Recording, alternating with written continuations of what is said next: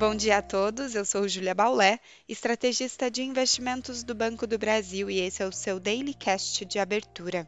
Hoje é quinta-feira, dia 25 de maio de 2023 e as bolsas globais avançam nessa manhã. Destaque para o Nasdaq Futuro, que dispara em meio a um rally dos fabricantes de chips. A fabricante Nvidia surpreendeu o mercado com forte projeção de vendas para esse trimestre, enquanto avança no desenvolvimento de sistemas baseados em inteligência artificial. Ações da empresa saltavam 25% no pré-mercado. A empresa, cujas ações já acumulavam ganhos ao longo do ano, tem despendido esforços na computação de inteligência artificial. Portanto, mercados são impulsionados nessa manhã pelo otimismo com ações ligadas a semicondutores. Empresas do setor na Europa e Ásia também lideram ganhos nesta manhã. Ainda assim, pontos de cautela permanecem e seguimos destacando a falta de acordo e de avanço nas negociações sobre o teto da dívida nos Estados Unidos. A Fitch Ratings colocou nesta quarta-feira o rating AAA dos Estados Unidos em observação negativa. Com isso, o que observamos é o índice do dólar em alta pelo quarto dia seguido e avanço também nos treasuries.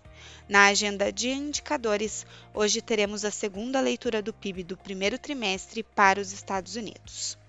No Brasil, o Ibovespa, afetado pelo cenário externo, caiu 1,03% ontem, fechando aos 108.799 pontos.